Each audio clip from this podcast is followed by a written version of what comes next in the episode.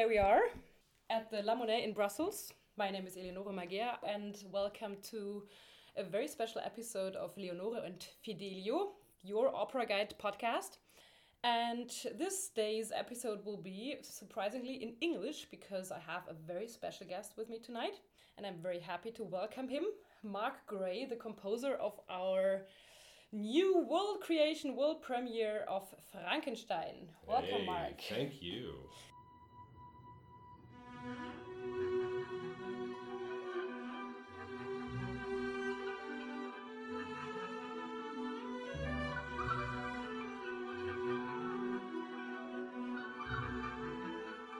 Uh, I'm very much looking forward to our premiere, which takes place on March 8th at La Monnaie in Brussels. And it's the very first opera ever written on Mary Shelley's novel Frankenstein.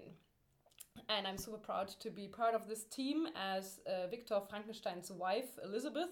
Thanks so much, Mark, for joining me today on this podcast. And I was wondering, while composing, what sort of is your first way to approach the, the process of composing an opera when you get um, well like the libretto the first texts um, how do you create do you rather play the things on the piano or do you have them in your mind like a voice that sings for you or how do you approach that Yeah, typically, um, when I start any project, uh, I really go and research. Sometimes my wife says I research way too much. She's So like, so "Come to bed, honey," you know, right? And you know, I'm no, I'm still working, and Yeah. I, I do spend a lot of time uh, just preparing. Yeah. Uh, and so when working with the voice, yeah because the, the human voice is so complex and the characters are very complex that come along with that is is really trying to find the various colors that are inside of that character and one of the reasons i love operas so much and have worked in opera as a sound designer for 30 years Wow. actually and is on um, stages everywhere Yeah, really you yeah. know the metropolitan opera Yeah. and you know like so you it know just the, goes- you know the best and sort of everything has summed up in your head yeah to make your full first opera full yeah, and full- it's actually you know the past thirty years have been I've been essentially just card cataloging like all of these experiences. in your head Yeah, and it's yeah, interesting, and, yeah. and actually starting to put ideas together for this opera was really going deep back into those kind of emotional places Yeah, and, and experiences, and kind of pulling out those those ideas, but also then rereading the Frankenstein novel, yeah, which yeah. I probably hadn't read since I was a teenager. And so I was surprised to learn a lot of things that I must have missed or Yeah. just, you know, Or perhaps it's also the, the problem that, that sort of everybody has now in mind the, the famous movie from Right. from, from the 30s and uh, exactly Boris Karloff and yeah. the, the bolts and you know, the big lumbering man. yeah And, yeah but also Young Frankenstein, Yeah. which is another like a parody on that. yeah Because it's Frankenstein like that. Uh, you know, the film became such an iconic Matt like like Bela Lugosi's Dracula. It becomes so ingrained in the societal discourse yeah where I think that's what's so fascinating about, like, say, with Mel Brooks's Young Yeah. Frankenstein, yeah is he throws all of that out the window, Yeah. right? And he creates a new discourse, yeah right? yeah yeah And so, and, and, I think, now adding another yeah, and there's another great. layer to yeah that. yeah yeah And so, as I'm looking at the characters, you know, I'm really trying to kind of dig deep into their expression. Once I start to get libretto, that will come in as I'm researching. I can then really assemble with the librettist, like, you know, maybe this line doesn't work here, or maybe this, Yeah. th- maybe this phraseology might be better put later, or you know, maybe we shift around some words here and Yeah. there, and just play with the structure to find that path that I'm starting to carve Yeah. on each of the characters.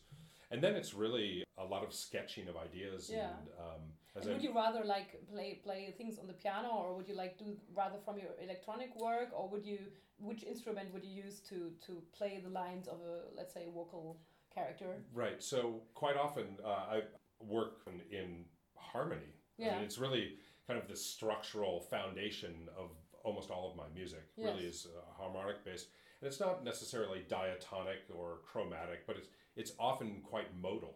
Yeah, but it's multimodal. So Yeah. you'll have like three two, three modes going on at a time. Yeah. Like you'll be singing a line. Yeah, yeah. The orchestra, Yeah. like the strings, will be playing a totally different mode. But in a way, it play, it still it goes together well. They they kind Yeah. of mix and match, and then the brass will be playing something totally different.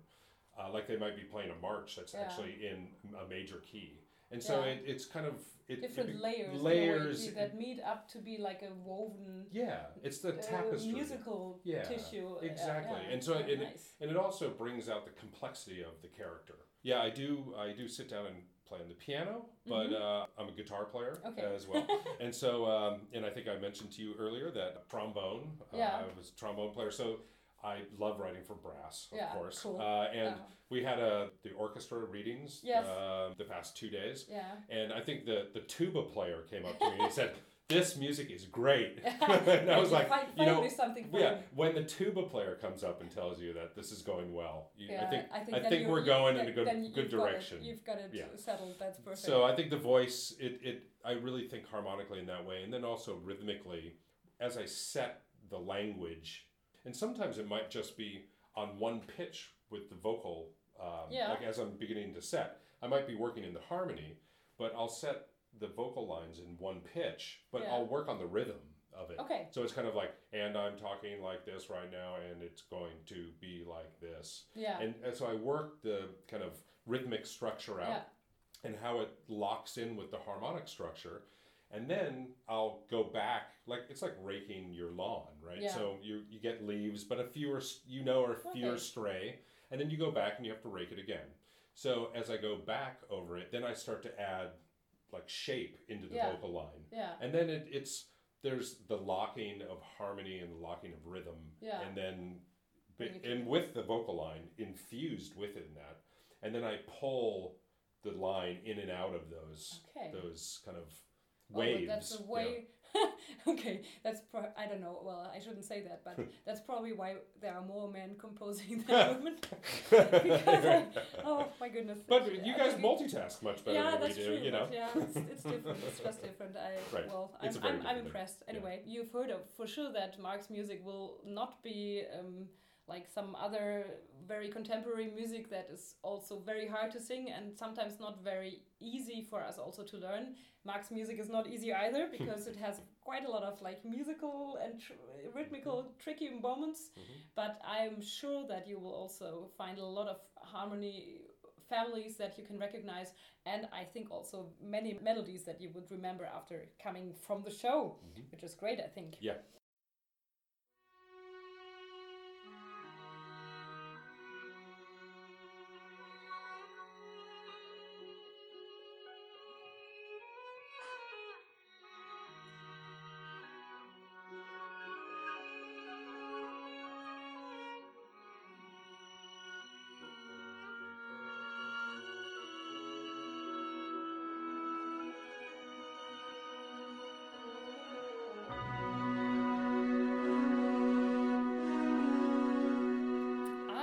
Like also to talk a bit about our whole production because it's designed and directed by a very famous theater group, I would call them. The Catalan group La Fura dels Baus. They are from Barcelona and sort of the in this cast the main uh, director is Alex Ollé.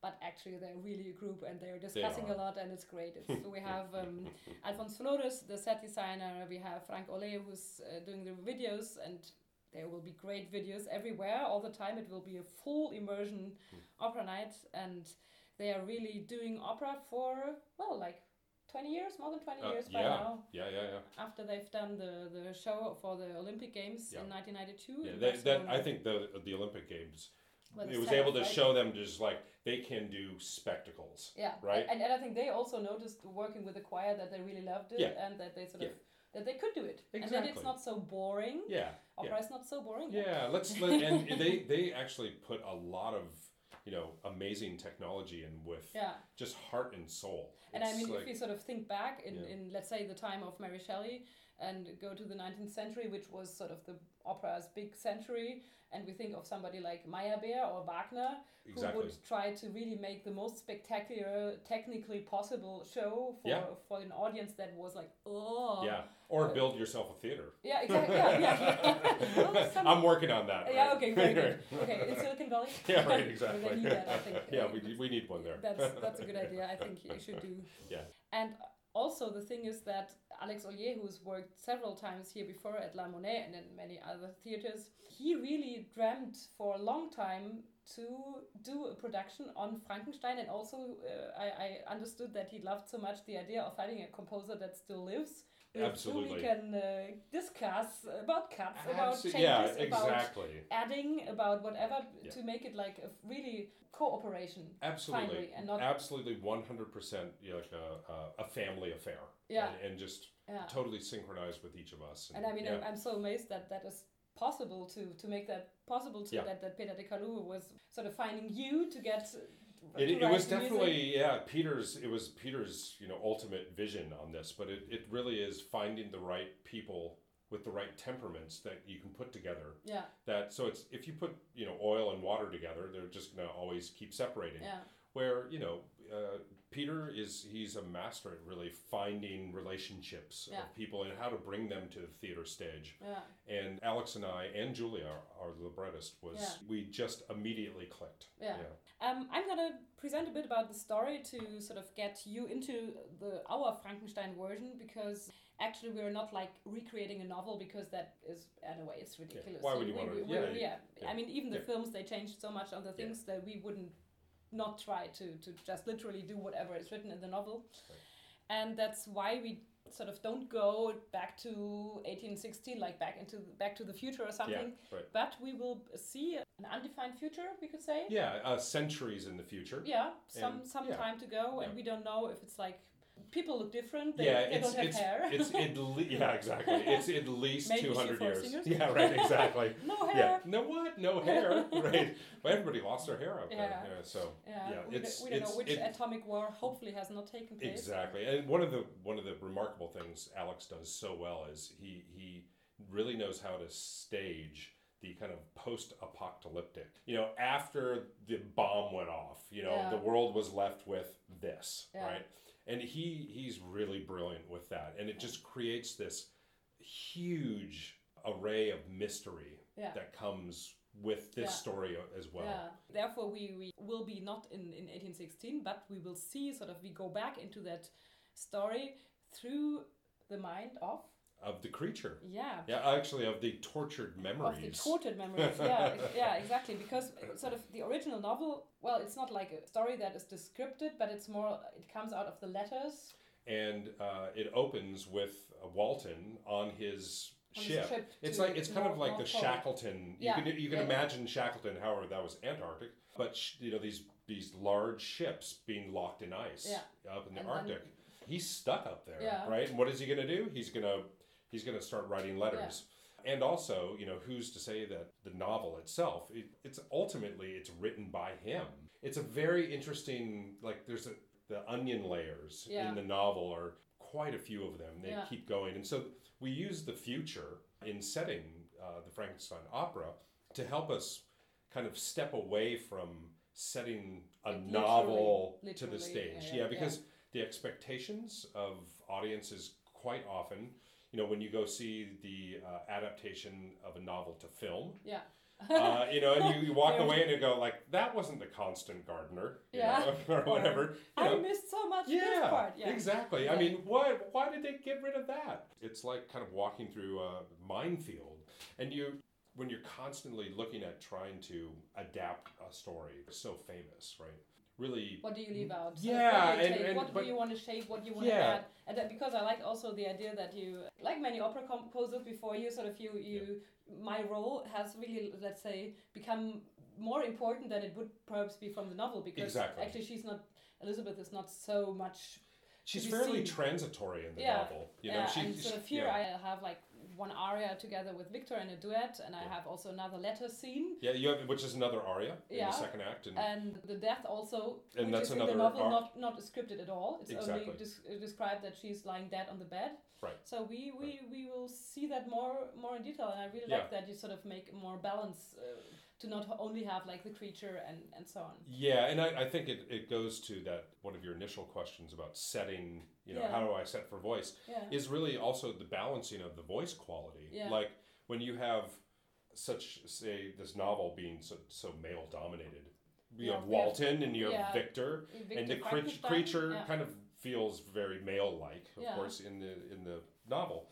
And you have Henry, who's Yeah. Victor's friend, and so you can't really set that on an opera stage, in, my view. I feel Yeah. you have to to be- be able to break the routine of that. And also with opera, you can go into the fantastical. Yeah. You can elaborate with very minimal words and you use music as the vehicle Exactly. to elaborate more. And so, really, with the way I set Elizabeth's role, is the most lyrical of all of the characters. Yeah. But also times uh, where that you have repeated passages Yeah. where you're when you repeat, especially in opera because you have time, it, it becomes the weight of the drama.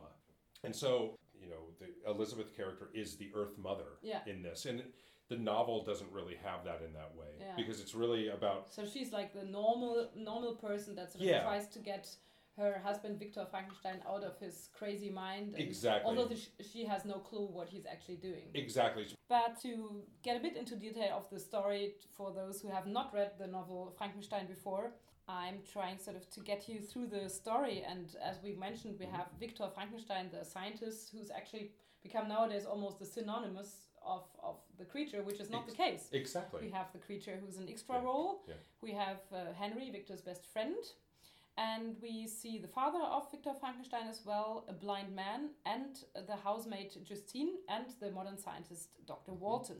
As we sort of go back into the opera, we see the creature who is Thawed. thawed, Yeah. exactly, who is thawed from an ice block and reanimated. And Exactly. in the future, sort of, we imagine that we can easily go into people's mind, and so they recreate the memories or they restore the memories Yeah. like a chip or whatever. yeah uh, exactly and we and- use we use that ultimately as the vehicle Yeah. to set this novel not verbatim setting this centuries in the future a thousand years from now who knows yeah. what's going to happen I mean, yeah, cloning, whatever. Exactly, all of that. And so it's a way in which once the reanimation happens and the creature begins to breathe, all of a sudden its memories come back. Yeah. And it's very quickly, its first memory is Victor. Yeah. And Victor actually interrupts the scene. Yeah. He comes in running from yeah. the, you know, as stage hol- right. As a hologram. yeah, as a hologram, right? Yeah. But he runs out and he's like and like blows the whole thing up, Yeah. right? Yeah. But it's it's the creature like, uh-oh.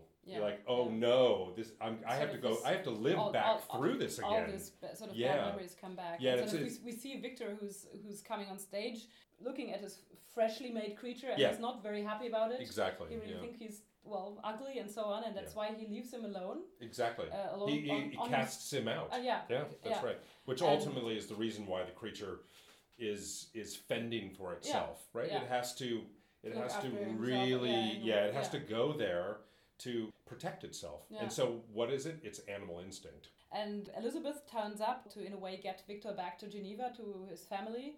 And she succeeds in, in convincing Victor to come with her. But the monster is left on his own and finds soon out that he is not really well accepted by people because they are so appalled by yeah, his yeah, appearance. exactly. He's he's so uh, distorted and Yeah. ugly Yeah. that it and so everybody's yeah. afraid of him. And in a way, he's also supernatural. He's he's created him super size, uh, Ex- quite tall, strong, and very. He's, he's very agile yeah, and yeah, um, yeah. he can survive with very little food and um, Exactly. And a vegetarian. and vegetarian, exactly. which, which is great. But it's also very interesting because the the blind man, Yeah. even though it's a it's a small role, what's very interesting is it is actually the, one of the key roles in Yeah. this, just from the dramatic standpoint, Yeah. because the creature in the woods comes along to where this blind man is and the blind man's family and, and actually is peering in yeah. kind of through slats in the Yeah. in the walls uh, of their Hut. kind of wood house Yeah, or something like that, and you know is learning you know French language and, everything, yeah. and learning learning behavior, words and behavior and all these things, and then you know the creature gets up enough confidence when the kids speak- are gone to, go speak and speak the to blind the man blind because man. he knows that 'Cause he's he knows, gonna, uh, yeah. sort of uh, he knows that the, yeah he knows that the blind man since he can't see him it's you know they can have a conversation exactly And so they do. But then what's interesting is the minute the kids come back, all of a sudden they beat up the creature Yeah, again. because it- they're afraid. they're afraid, but it says a lot. You know, it, Yeah. it is a reflection also on our society Yeah, where we, cast out somebody cast who's out- not like us. you know, the issues we're having with immigration and refugee Yeah.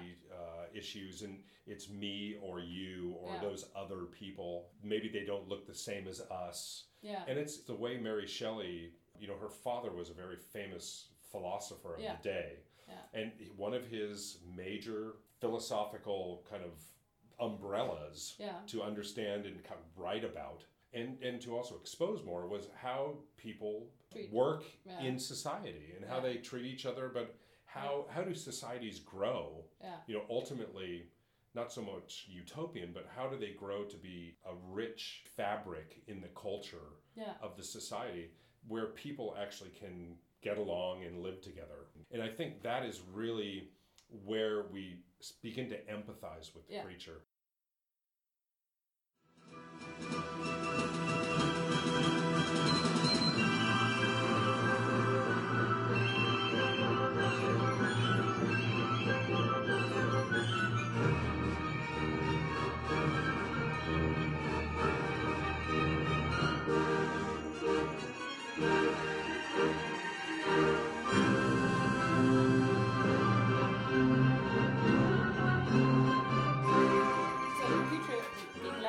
Left on his own and being desperate because Yeah. he doesn't get any friends follows Victor up to Geneva Right. because he wants to question him about well his his future and life, let's say. Unfortunately, as the next scene takes them place uh, in a courtroom in Geneva where Justine, the Frankenstein's housemaid, is accused by the prosecutor of having strangled the youngest brother, a kid called William. And Elizabeth seems to be the only one to believe in Justine's innocence. Victor has like a clue that it might have been his creature, and so Yeah. he doesn't dare to speak up. He doesn't want to believe yeah.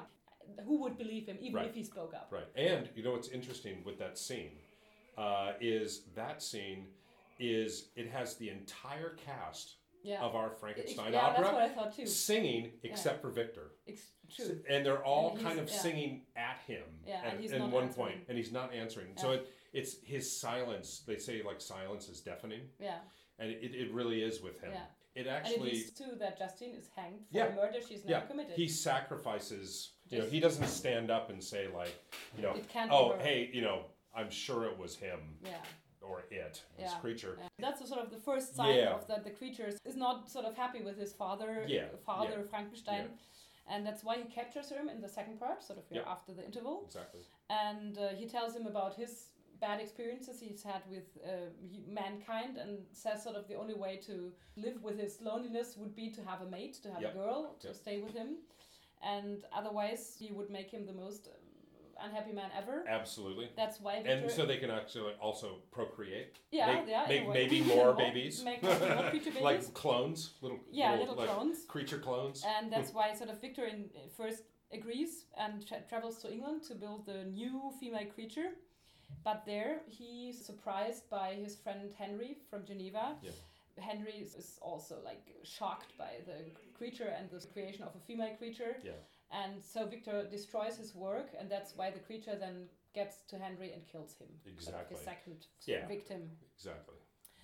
Elizabeth was not getting any answers to her letters, but still, Victor gets away from the creature and decides to marry her, although the creature has said that he will come back on him Yeah. in his wedding night. Ultimately, Victor, because at the beginning, you guys, uh, Yeah. you and Victor are fiance, Yeah. and Victor, the creature, having told Victor this, like, you know, if you don't finish this project Yeah. of making this mate for me, you know, I'm going to go after Elizabeth. Yeah. Right. And but so. he doesn't say really say it. That, that's, no. that's really tricky. Well, he way. says I'm going to be uh, there I- on your I- wedding night. yeah, he he's thinking maybe it's him, you know. Yeah, yeah, no, but I think he's sure.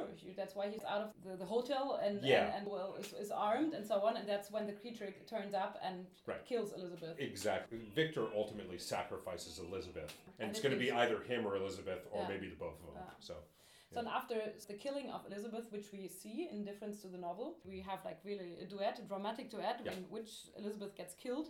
We come back to Victor, who's bemoaning his his wife's loss, and in the final scene, we will see again coming back to the future, the creature talking to Walton, and the creature decides to burn himself, and it has like a philosophical re- sort of Yeah, reflection a on his revelation, but it's, Yeah. it's actually exactly the way the novel ends. exactly. The yeah. creature leaves Walton's ship in the novel to go kill itself Yeah. in a funeral pyre. So it's very ritualistic, Yeah. and there's Yeah, something. Ve- it's very like raw, like Vikings. Yeah, you know, because that's essentially what they used to do was their funeral pyre would be on a boat, and they'd just push it out, and it would, you know, it, and, and so it's interesting that our opera set so far in the future, we still bookend in a very similar way. Because it's in a way archaic, but it's Yeah. also it's, it's still. I mean, although we really have a lot of future questions in our in, in this opera about, let's say, the, the question, ethical questions: Can we clone, or can we be God, or is God or Science man is- versus yeah, God, yeah. all of that, That's exactly. all, all inside it. And interestingly enough, I thought also about exactly the creature because uh, I wondered as a singer, why did you pick a lighter or lyric tenor to be the creature and not like a weird bad basso? yeah, or like a big, like, Yeah, yeah. "Whoa," yeah, exactly. big I mean, of lumbering course, voice. teach Yeah. not to meet that stereotype, but what, And I think that's the Yeah. reason why actually Yeah. was was to avoid that stereotype because the Boris Karloff image and and also in uh, with like Young Frankenstein Yeah. because it's a parody. You know, they make the creature even taller and even Yeah. more dense and like almost stupid in Yeah, that way, yeah. right? but he's not. which is, it's not in And- the and novel. It is exactly, yeah, and but so in our opera neither. I mean, Right. he's, he's very intellectual in some ways, He- how he reflects life and very much. But also, you know, when the creature learns language out in the woods, yeah, peering in on the blind man as the creature's learning language. The creature actually, when it was cast off by Victor at the beginning, it was still in Victor's apartment in the novel. Uh, so Victor was gone, and the creature was kind of left there. And what did the creature do? It picked up like a bunch of literature yeah, and took off. yeah, And in that literature was like Milton, you know, Paradise Lost. yeah, You know, there's Ovid, you know, various types of novels, Yeah. literary, that are all references that Mary Shelley used. But also included was Victor's notes yeah, of how he made the creature. So the creature was actually reading about how it was created. yeah, I think the creature actually gets insight into who Victor is because of his. Uh, of- because yeah, because of his notes, Yeah. and then realizes he was cast off by this, like his father Yeah. was just like, Yeah. yeah. And uh, still the question. Yeah. Um, why did you decide to Right. have to have a tenor sing the creature? Right. And, and, and not like a dramatic tenor, like a Siegfried or whatever. Sure. It's it's. Uh, I mean, Topi Lehtipuu is a fantastic Yeah. singer, and uh, I mean he meets the, the the challenge that he's already very tall, which He, is he good. does, but yeah. his But the voice voice is- type, yeah. It's so so beautiful, and Right. I, I really like it because in, in actually also in our story, I think the creature we have quite a lot of pity because we Right. see how he's treated Exactly. And sort of what becomes of him Yeah. because of yeah, you you you you're part and of that his fits the very empathy. much with that tenor Yeah. tenor voice type. And I think what's interesting is trying to steer away from the more Boris Karloff Yeah. bass heavy Yeah. idea was originally we set the role as a, a mezzo in travesty. Okay, And so it was taking the idea of because in the novel also there's Transgender yeah, it's a lot of a lot of Yeah. like identity crisis that Yeah. this creature's going through, and with identity crisis, every crisis it's your sexual identity as Yeah. well. So we were going to play on that idea, and Alex and I really started. We gravitated to that early, Yeah. and, and thought it was a, a fascinating idea yeah, because then with all of this fantastical stuff that Yeah. Alex is doing on the stage, we could go there. Who's to say? Because actually, in the novel, you never learn. you never learn you never you, you don't whatever. hear the creature. You're reading it. You're envisioning And it what could you be think. like a tr- trans, uh, Yeah. what, whatever gender. Uh, yeah, or it could a have mixture, a mixture of Yeah. a woman and. Uh, yeah, it could have a lar- larynx of a woman. Yeah, Uh, it could have the diaphragm of a woman, but it might be in a male body. So, I mean, there's only a brief reference of the cre- creature's physical that is very physique, tall, exactly. Yeah. but not about its voice. So Yeah. we decided to play with that idea initially. And when the opera was postponed because of the renovation that happened at La Yeah. Monnaie, when we revisited, kind of bringing it now, Yeah. where we are here now, we decided to actually go with Topi as the role because we, I think Alex and I, however much we loved the idea, Yeah. we felt it would and ultimately confuse probably the audience. That it's like maybe that's the next opera, right? Yeah, You know, maybe yeah. it's, it's the next, maybe the next version of it. Yeah. But it, it's it's really the idea of, especially on an opera stage, you you really need clarity Yeah. of vision when you're putting when you're setting a character, and if you give ambiguity. Yeah. Or it, you have to just keep going down that road. Yeah. You keep have to justifying why is this creature A and- woman's and- voice. Yeah, or Yeah. why is it so androgynous? Yeah. Yeah. And so what we do is we we're straddling the two worlds. You know, the way Topi is his frame, he's wiry and he's tall. Yeah. And so he has this androgynous Yeah. thing with him already. In his voice also. And in his voice, and then he, he's going to get uh, latexed up, Yeah, yeah, like yeah. in No, his no, full it's face and the whole thing, and so he's going to be seriously ugly. However, he's going to have this unbelievably beautiful high voice, Yeah. and I think it's It's a the- very good. It's very good. Uh, yeah, I think the uh, combination seems to work, combination, and it, it yeah. took and us I a long like, time. uh, yeah, and I also like the idea, sort of that. Although I mean I'm engaged to the to the baritone in the piece, and Yeah. oftentimes it's the soprano and the tenor that are the good ones, and the baritone is Right. the evil one. Yeah, This time it's it's very ambiguous. we're mashing it up, kind of. You know, and, and you know, we live in a culture now where in a society that, that almost anything is possible, Yeah. and so we kind of Yeah. go there with it. You know, Yeah. play with it. So And yeah, I'm, I'm, I'm really enjoying sort of our work here and also the work of, of our conductor, Bassem Akiki, who's a very good conductor. He's Yeah. experienced with uh, modern music as well as with the opera. And, and I, I, I thought it's interesting sort of to have you as an American composer composing a novel that was created in Switzerland but by a British writer. Yeah. And to have the combination of the old European world to take place in, in La Monnaie in Brussels yeah, the center of Europe in a way, or Yep. the combination with you being from Silicon Valley, Sure, uh, which is the new world in a, in a very good example of global, globalization, perhaps. Absolutely. I, I think it's interesting because I've lived, I've actually lived in Austria for, for some time So now. you use European. so I'm definitely, I've been. Europeanized for, Yeah. for many years. And, Yeah. and when I was quite young, probably six or seven years old, my family, my father was teaching at Stanford University. Yeah. That's why I grew up in Yeah, Palo Alto in the Silicon Valley. But we had the opportunity to do a, an exchange program with the university Yeah. there. And so we moved to Tours Yeah, in to uh, Tours, France. okay. Tours. We moved there for one year.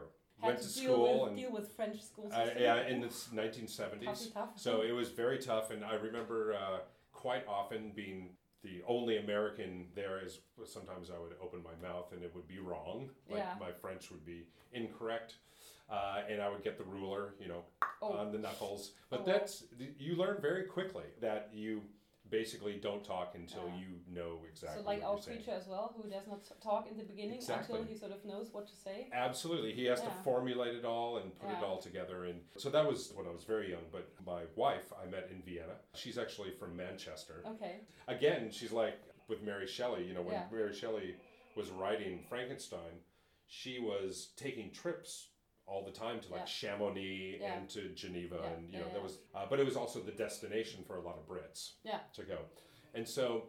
Uh, my wife and I, we met in Vienna, and so I've lived on and off there Yeah. actually for many years. And the We French is coming sort of back now here yeah. in Brussels. Oh or- yeah, for sure. Okay, yeah, it, it definitely comes back. Uh, and, okay, yeah. with the Belgian beer it helps. yeah, a few beers fries. and yeah, Yeah, you know, anything can nice happen. gaufre. Right, I, exactly. I, really, I, I love that too. I'm very happy to, to be here and I enjoy very much our rehearsal process, which soon will end with my wonderful colleagues such as Scott Hendricks, who you sometimes will hear in the background singing, as Victor, my, my husband to be, and Christopher Gillett, who is Victor's friend Henry.